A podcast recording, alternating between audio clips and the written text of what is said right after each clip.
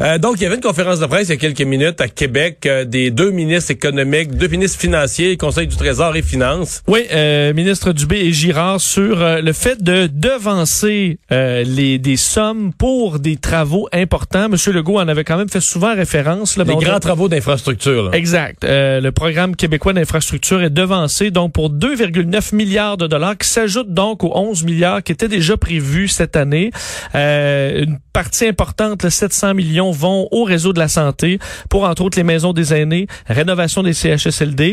La plus grosse part, c'est 1,1 milliard pour la réfection et la construction des écoles. Donc on veut Il y en a en masse à rénover. faire revirer la tendance là, de désuétude de nos écoles. 600 millions pour des travaux en transport collectif euh, qu'on va donc euh, harmoniser, vérifier Ouais, avec on va les devancer villes. des étapes du tramway de Québec, peut-être. C'est possible. Quand même un gros montant. 370 millions pour le réseau routier. Alors, est-ce que le troisième lien là-dedans, c'est quand même 370 Non, c'est pas millions, il en beaucoup, manquera pas mal. C'est M. Bonardel, le ministre des Transports, qui va donner les détails.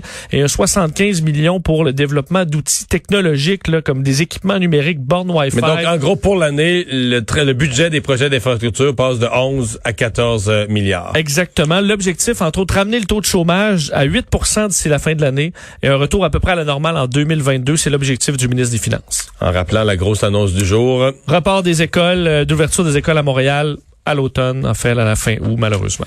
Merci Vincent, merci à vous. Au retour de la pause, on va être avec Paul Larocque et l'équipe de LCN. Le retour de Mario Dumont. Cube Radio.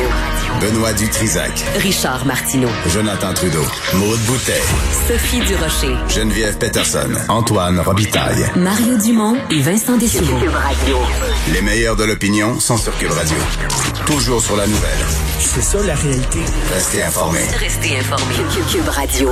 Une autre façon d'écouter la radio.